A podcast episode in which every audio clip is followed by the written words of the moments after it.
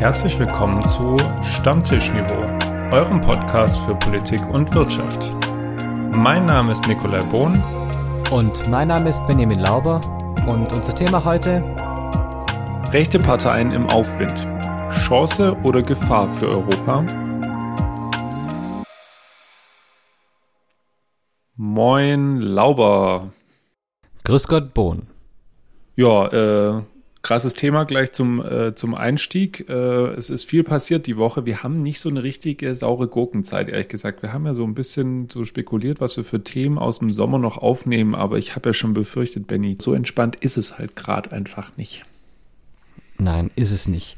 Aber manchmal braucht man zum Entspannen ein Computerspiel. Jetzt kommt's. Und da sind wir mittendrin im unnützen Wissen der Woche, nämlich da es nie von der USK geprüft wurde, hat das weltberühmte Computerspiel Pong aus dem Jahr 1972 keine Jugendfreigabe.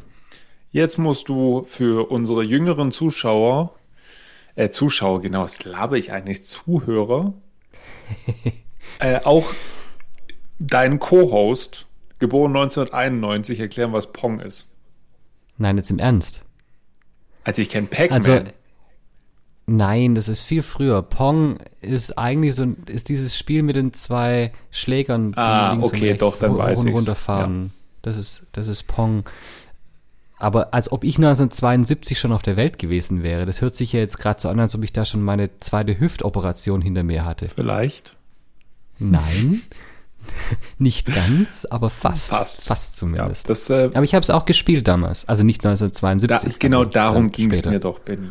So, ja, also ich meine, äh, Hatte aber, hätte ich gar nicht dürfen, weil keine Jugendfreigabe. ja gut, okay. Ich, ich würde jetzt mal behaupten, dass auch äh, Snake keine Jugendfreigabe hatte. Gehe ich auch davon aus, das stimmt. Haben wir eigentlich eine? Was ist, was ist unser USK? Hm. Ab 12, 16, 18? 21? Boah, nee. 40? Also ich hätte gesagt, man kann äh, alles das, was bis zum Rückblick der Woche passiert, kann man gut äh, mit zwölf schon hören. Und alles, was danach kommt, versteht man, glaube ich, erst, wenn man so ein paar Sachen in der Schule an Gemeinschaftskunde und WBS, glaube hatte. Hm. Okay, also USK 12-14. 14. Ja, hätte ich jetzt auch gesagt. Und diejenigen, die dann wirklich äh, 16 sind, die verstehen den größten Teil dessen, was wir hier von uns geben. Ho hoffen wir zumindest. Ähm, hoffen wir zumindestens. Ähm, Wenn es um laute Stimmen geht und unsere zarten Wohlfühl Und um Hoffnung. um Hoffnung, unsere zarten Wohlfühlstimmen, dann geht es um das äh, eigentlich im Rückblick der Woche natürlich irgendwie um das erste ernste Thema, nämlich der Iran ist extrem in die Schlagzeilen geraten, ähm, nachdem vor zwei Wochen eine Iranerin namens Masa Amini von der Sittenpolizei aufgrund eines nicht korrekt getragenen Kopftuches verhaftet wurde und wenige Tage später äh, für tot erklärt wurde oder ihr Tod bekannt gegeben wurde und seitdem ähm, geht es ziemlich ab im Iran, Benny. Oh ja, so kann man das sagen. Im Iran gibt es ja immer mal wieder Proteste. Studentenaufstände 1999 gab es, es gab 2009 äh, Pr Proteste, große Demonstrationen. Aber jetzt hat das Ganze eine andere Qualität bekommen. Weil nämlich das erste Mal überhaupt in der Geschichte des Irans diese Proteste von den Frauen angeführt werden. Und das ist was Neues. Es herrscht einfach im Iran ein anderes Frauenbild.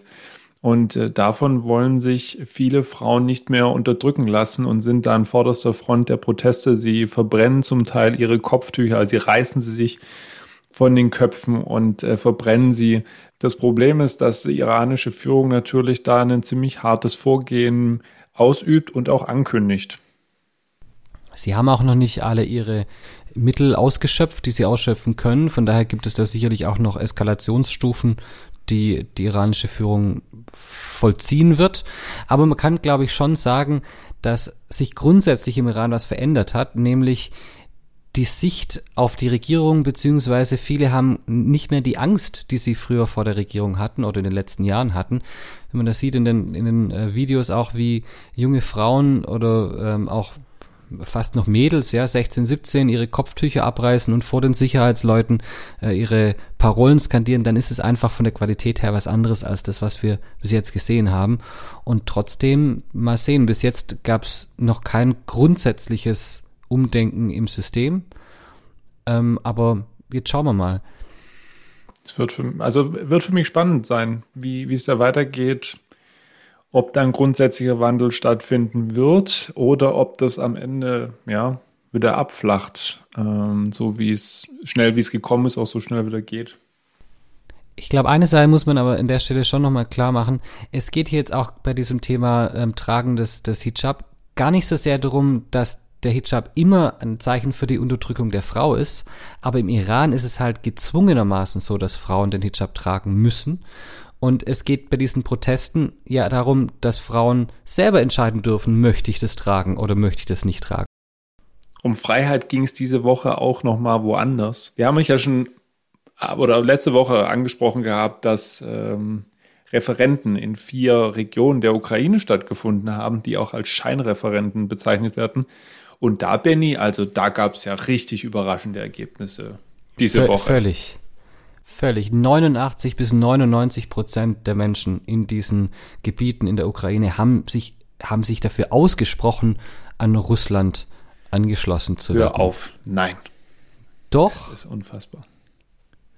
Ich meine, wie kann sowas wie passieren? Wie kann sowas passieren, wenn hinter den Menschen, die die Wahlzettel von Wohnung zu Wohnung tragen, auch noch Bewaffnete mit Kalaschnikows äh, stehen? Das hat er damit nichts das zu tun. Das finde ich auch nicht. Das ist eine freie Wahl ähm, und von dem her, also. Man hat die freie Wahl, sich auch erschießen richtig. zu lassen. Ja? Also, ich, jetzt zieh das bitte nein, nicht hier so nein, ins Lächerliche. Also das ist, ich finde es auch nett, dass die äh, Wahlhelferinnen und Wahlhelfer da auch bewacht werden. Das ist ja auch wichtig. Ja, ja ich meine, sonst könnte man ja nachher sagen, das war keine legitime Wahl. So, eben. So, also. Von dem her, ähm, die vier Regionen sind ähm, jetzt russisches Gebiet. Ja. Zumindest aus der Sicht von Zumindest Russland, ja. von äh, Russland. Und äh, das ist jetzt irgendwie in dem Fall hier täglich grüßtes Murmeltier. Eigentlich wie 2014 mit der Krim. Hm. Aber Benny, kannst, hast du vielleicht ein bisschen Hoffnung, dass diesmal als was anderes passiert? Ja, aber nicht über die internationale Gemeinschaft in, im Rahmen der UN, weil das ist ja blockiert. Mhm. Solange Russland da drin sitzt mit einer Veto-Macht, ist es, ist es rum. Benny, Hoffnung. Da gibt, Hoffnung. Ja, aber nein. Äh, die westlichen Länder haben allerdings schon gesagt, äh, USA voran, dass wenn das so stattfinden wird, dass Russland die annektiert, und sind wir jetzt ja da, äh, dass dann nochmal neue Sanktionsrunden eintreffen, beziehungsweise Sanktionen eingeführt werden. Schauen wir mal, wie hart die werden und in welchem Bereich. Das ist ja dann auch immer die Frage, trifft's dann nachher Russland wirklich? Ähm, aber für Russland ist natürlich jetzt das große Drohpotenzial der Atomwaffe wieder ein ganz massives, weil Russland immer gesagt hat, wenn Angriffe auf russisches Territorium drohen, dann nehmen wir uns das Recht raus, das auch mit Atomwaffen zu verteidigen. Spannend auch zu sehen, dass einige jetzt auch auf der Flucht sind aus Russland. Nein. Nee, ne? Nein. Das sind Touristen, die nach Finnland gehen für eine Woche und Richtig. dann wieder zurückkommen. Auch nach Georgien und Kasachstan. Das sind ja klassische Urlaubsgebiete für Russinnen und Russen. Ja, finde ich schon. Da kann man mal einen kleinen Familienurlaub machen. Ja, vor allem jetzt so im September. Wie ist es denn? Sind es dann auch Sozialtouristen? Oh, Sozialtouristen, ja. Friedrich Merz hat sich bei einem TV-Sender einer Zeitung mit vier Buchstaben geäußert über das Thema der Ukraine-Flüchtlinge und hat dann, Zitat gesagt, wir erleben mittlerweile einen Sozialtourismus dieser Flüchtlinge nach Deutschland, zurück in die Ukraine, nach Deutschland, zurück in die Ukraine. Sozialtourismus war, muss man als Hintergrund einfach wissen, weil Merz weiß das sehr sicher, 2013 Unwort des Jahres, weil die AfD dieses Wort hoch und runter verwendet hat, um Flüchtlinge zu ähm, charakterisieren. Anders kann man das ja nicht sagen. Und Merz hat es jetzt auch gemacht, hat dann, ist dann zurückgerudert und zwar schneller als der Deutschland-Achter bei einem Fehlstart und äh, hat dann aber gesagt, dass, und das finde ich fast noch ähm, frappierender als diese Aussage an sich, dass er es bedauert, wenn Leute sich deswegen beleidigt gefühlt haben. Also er bedauert nicht, dass er Leute beleidigt hat damit, sondern er bedauert, dass sich Leute damit be dadurch beleidigt gefühlt haben. Das heißt, eigentlich sind schuld diejenigen, die sich beleidigt fühlen. Ja, finde ich auch ein Unding. Das ist so eine altbackene, durchsichtige Art und Weise zu versuchen, gleichzeitig äh, angeblich äh, Verantwortung zu übernehmen, aber gleichzeitig den, die Verantwortung weit weg von sich zu geben. Uh. Und jetzt mal nochmal zweiter Faktencheck. Also es ist aktuell so, dass in Deutschland laut Auskünfte des Bundesarbeitsministeriums knapp 546.000 ukrainische Leistungsberechtigte gemeldet sind. Ja, und die haben Anspruch auf Sozialleistungen in Deutschland. PS, das haben eigentlich soweit alle, die irgendwo ja, hier versuchen, Asyl zu beantragen oder sonst was. Ja, es gibt für Ukrainerinnen und Ukrainer aktuell zum Teil Sonderregeln. Das ist in der Tat so. Ja, aber trotzdem ist es so, dass die, wenn die Leistung beantragt haben, auf jeden Fall im Zuständigkeitsbereich des jeweiligen Jobcenters sich dauerhaft aufhalten müssen und nur 21 Tage im Jahr genehmigte Abwesenheit beantragen dürfen. Natürlich fahren die vielleicht mal in die Ukraine. Vielleicht müssen sie ja was nachholen oder holen jemand nach. Aber das ist. Müssen vielleicht zu der Beerdigung? Äh, soll gerade vorkommen da unten. Ja. Also das es ist.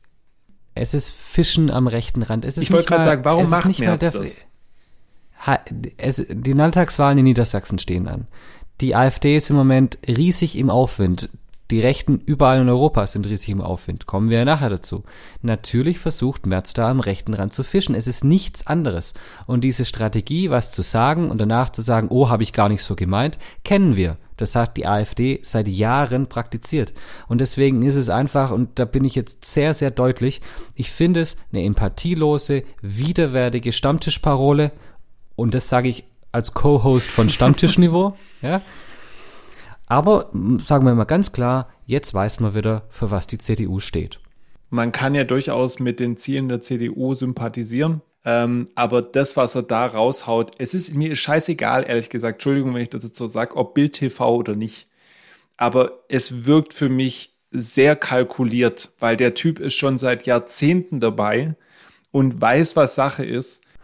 Naja, aber es, wie gesagt, es passt so ein bisschen in die Zeit. Ja. Wir haben eine, eine rechte Welle, die durch Europa rauscht. Und damit kommen bisschen, wir. Vielleicht ein bisschen übertrieben, ja, aber ist, vielleicht auch nicht. Wir werden das ja jetzt ins Verhältnis setzen, aber Benny und mich treibt gerade eine Entwicklung um, äh, die wir jetzt auch wieder am Wochenende in Italien gesehen haben. Und es war uns ein wirklich ein Herzensanliegen, heute ähm, über dieses Thema zu sprechen, nämlich über einen gewissen Rechtsruck in äh, Italien hat Giorgia Meloni ähm, eine, die, wie sie sich selber so ein bisschen nennt, auch als Ultrarechte und Postfaschistin, was das ist, werden wir gleich auflösen, gewonnen und zwar mit deutlichem Vorsprung. Und das ist nicht nur ein Phänomen in Italien, sondern auch in anderen Ländern, unter anderem natürlich auch in Deutschland. Die Frage ist jetzt letztlich nur, was passiert mit den europäischen Ländern und was passiert mit der EU. Und dass wir das mal besprechen können, brauchen wir erstmal Hintergrundwissen. Hintergrundwissen. Hintergrundwissen. Hintergrundwissen. Italien wählte am vergangenen Wochenende ein neues Parlament. Dies war notwendig geworden, weil der bisherige Ministerpräsident und ehemalige EZB-Chef Mario Draghi seinen Rücktritt erklärte. Italiens Präsident Sergio Mattarella hatte dann im Juli das Parlament des Landes aufgelöst und damit automatisch eine vorgezogene Neuwahl angesetzt. Nach Auszählung der Stimmen geht die rechtsextreme Partei Fratelli d'Italia als Siegerin der Wahlen hervor. Angeführt von Giorgia Meloni siegten sie mit knapp 26 Prozent der abgegebenen Stimmen. Gemeinsam mit der ähnlich ausgerichteten Lega von Matteo Salvini und Forza Italia von Ex-Ministerpräsident Silvio Berlusconi können sie die Regierung bilden Neuwahlen und neue Ministerpräsidenten haben seit Ausrufung der italienischen Republik im Jahre 1946 eine lange Tradition. Draghi war der insgesamt 30. Ministerpräsident seitdem. Die Parlamentswahlen waren bereits die 20. seit 1946. Dennoch ändert sich etwas, nicht nur in Italien. Auch wenn es eine Beständigkeit in der Unbeständigkeit italienischer Politik gibt, so ist neu, dass nun vor allem extreme Parteien immer stärker Zulauf erhalten. In Schweden gewann bei den Parlamentswahlen vor zwei Wochen das konservativ-rechte Lager, zu der auch die rechtspopulistischen Schwedendemokraten gehören. Ungarn wird seit 2010 von Viktor Orban und seiner Fidesz-Partei regiert. Sie gehört zwar auf EU-Ebene zur Europäischen Volkspartei und damit den konservativen Parteien, wird aber durch den zunehmenden Rechtspopulismus in der Partei immer kritischer gesehen.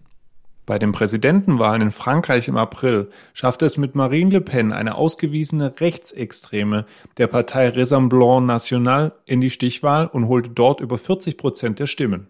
Am Ende gewann Emmanuel Macron. Ihr Stimmenanteil war aber im Verhältnis zu vorherigen Wahlen beachtlich. Auch bei den Parlamentswahlen im Juni erreichte Rassemblement National knapp 19 Prozent der Stimmen. Es zeigt sich, extreme Parteien, allen voran die Rechten, haben immer stärkeren Zulauf bei Wahlen in Europa und auf EU-Ebene. Sie kritisieren wiederholt die Politik der EU und fordern zum Teil die Abschaffung des Euros und der gesamten Institution. Einerseits erleben wir nun ein Jahrzehnt der rechtsextremen Parteien, werden die Grundzüge der EU in Frage gestellt Andererseits ist es einfach nur die Unzufriedenheit mit der Politik, die die Menschen zu diesen Parteien lotsen? Müssen wir einfach stärker auf die Probleme der Menschen eingehen? Und ist es vielleicht sogar ein Weckruf für die etablierten Parteien? Meinung. Meinung. Benny, dann fangen wir doch einfach mal an mit meiner Einerseitsfrage, nämlich Hast du den Eindruck, wir erleben jetzt ein Jahrzehnt der rechtsextremen Parteien?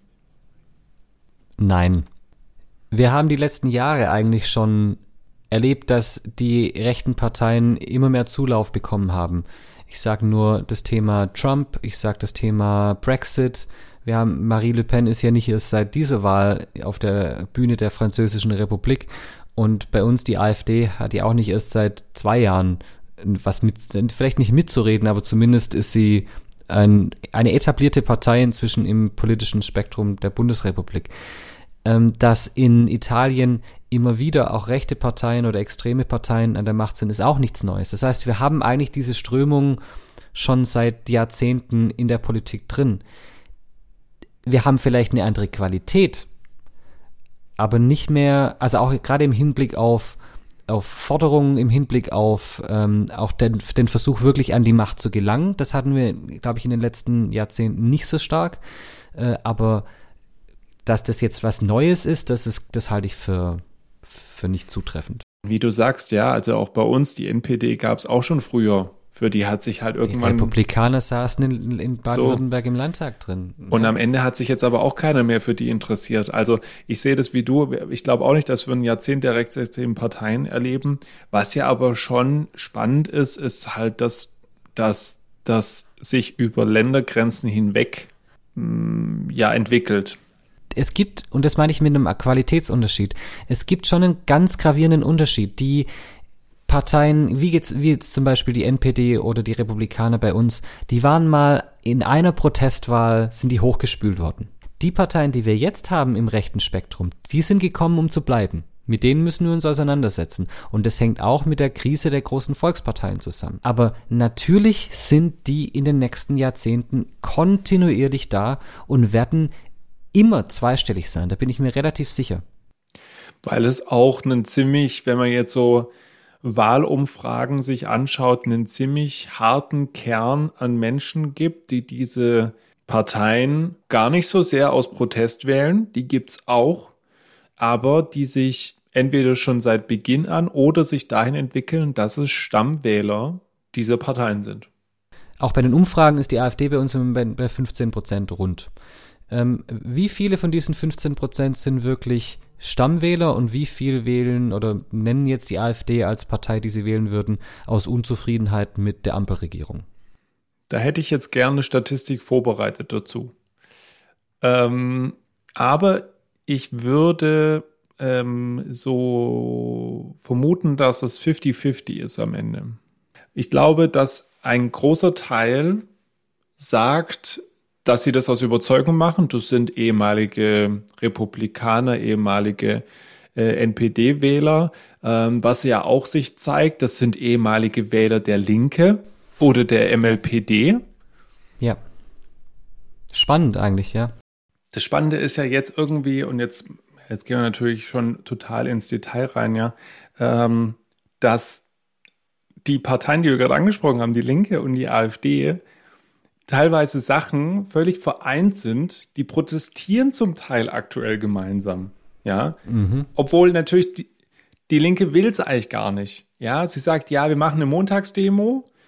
Äh, und die äh, Rechten sagen, ja, finden wir gut. Montagsdemo machen wir schon seit Jahren. Aber das ist natürlich einer der Gründe, warum die Linkspartei im Moment ein richtiges Glaubwürdigkeitsproblem hat. Ja, wenn, wenn Wagenknecht spricht, nochmal ein anderes Thema, warum die überhaupt sprechen ja. durfte, und, ja, und die AfD Beifall klatscht, dann hat die Linke ein Problem. Aber um vielleicht zurückzukommen auf die EU-Ebene und, und Italien und die Wahl dort. Nick, glaubst du, dass es einen Unterschied macht, wer in Italien dran ist für die EU als Ganzes? Ja, und das glaube ich nämlich nicht. Ähm, es hat eine lange Tradition, dass grundsätzlich nicht die gewählt werden, die eigentlich gerade an der Regierung sind. Naja, und äh, dementsprechend ähm, ist, sind jetzt halt die gewählt worden, die just ähm, eben jetzt die letzten drei Jahre nicht an der Regierung waren. Da waren nicht mehr viele, weil auch die Lega war ja und Forza Italia, die waren beide an der Regierung zum Teil. Also Silvio Berlusconi, der, wer da mal Lust hat, guckt euch mal an, wie oft der Ministerpräsident war. das ist immer so schön abwechselnd bei ja. ihm. Gefängnis, Ministerpräsident, das, Gefängnis. Es, also das kannst du keinem erzählen. Das ist fast wie Uli Hoeneß bei Bayern Gefängnis, es Bayern Gefängnis. Das kannst du keinem erzählen. Wir machen da immer unsere Witze von wegen hier mit ähm, äh, Schalke-Trainern und äh, gut abwechselnd dann noch VfB-Trainer äh, oder italienische Ministerpräsidenten. Es ist ja unfassbar, wie viel die da verschlissen haben. Ähm, aber ja, ich glaube, dass auch Giorgia Meloni nicht lange Ministerpräsidentin sein wird. Das ist das, was du meintest, diese, diese Beständigkeit in der Unbeständigkeit. Und trotzdem habe ich Sorge und trotzdem sehe ich nämlich hier in dieser Welle, die jetzt über Europa geht, schon eine Gefahr für die Stabilität der westlich-liberalen Demokratie in den Ländern der Europäischen Union. Denn es gibt plötzlich anscheinend eine wählbare Alternative. Und die Demokratie kann sich nur selber abschaffen über Wahlen. Und deswegen sehe ich da, also ich habe schon ein bisschen Bauchgrimm, was das Ganze angeht und ähm, sehe auch ein Problem darin, dass man viele Sachen einfach als äh, gegeben nimmt. Und äh, das, das muss man vielleicht auch sagen, und dass Putin diese diese Ängste und diese Wut, die auch in, in Europa, in den Ländern, in der Bevölkerung herrscht, einfach auch meisterlich anfacht. Ich, ich sehe es wie du. Also einerseits kann ich das verstehen und kann dem was abgewinnen, dass man sagt, okay, das ist ein, äh, das ist ein Weckruf für etablierte Parteien, dass man sagt, hey, also es gibt wohl einen Grund, warum Menschen ein Problem damit haben, etablierte Parteien zu wählen, weil sie sich nicht verstanden fühlen. Aber andererseits bin ich halt auch der Meinung, ja, das ist halt ein, ein Symptom äh, ein, eines krankenden Systems. Das ja, aber wenn ich die Wände neu streichen muss in meinem Haus, dann fackel ich es auch nicht ab deswegen. Ja. Also deswegen, deswegen halte ich das mit dem Weckruf für so ein vorgeschobenes Argument, auch von denen, die sagen, ich wähle die jetzt aus Protest. Ja, Leute, dann geh doch halt in die Parteien rein und verändert von innen was. Aber genau, darauf wollte ich jetzt raus, Benny. Was würdest du jetzt so jemanden sagen, der so eine Aussage trifft? Die Politik ändert, also es, es ändert doch sowieso nichts. Wenig Wähler, die machen genau die gleiche Grütze. Die Antwort ist relativ eindeutig. Doch, natürlich. Es ändert sich die Ausrichtung des Staates. Und wenn die Rechten rankommen, dann haben wir einen anderen Staat. Das ändert sich dann massiv. Man kann anderer politischer Meinung sein bei den demokratischen Parteien. Man kann sich aufregen, dass die Parteien das unterschiedlich machen oder vielleicht doch gleich machen. Aber sie haben als Ziel einen demokratischen sozialen Staat, so wie wir es auch im Grundgesetz haben. Bei der AfD ist das nicht das Ziel. Um ehrlich zu sein, ich habe keine Angst vor der AfD, ja. Ähm, aber ich habe Angst davor, was momentan passiert, nämlich es passiert auf der Seite derer Leute, die was verändern könnten, nichts.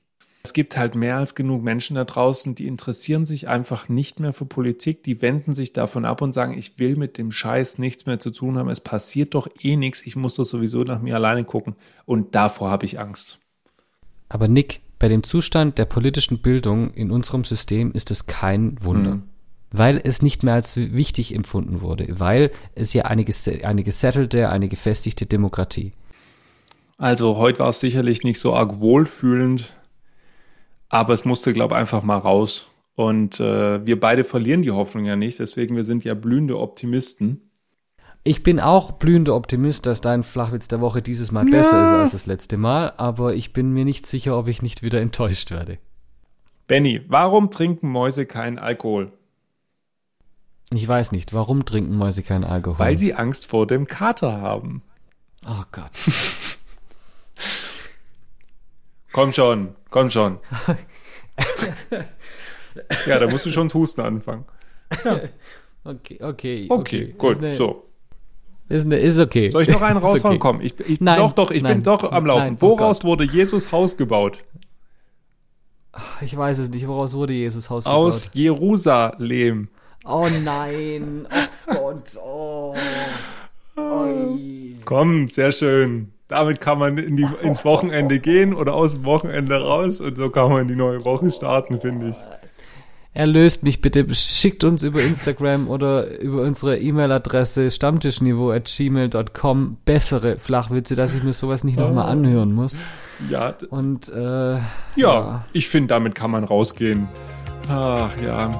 Benny, danke dir für die heutige Folge. Danke euch fürs Zuhören. Dito. Und äh, macht's gut. Bis bald. Bis dann. Ciao. Tschüss.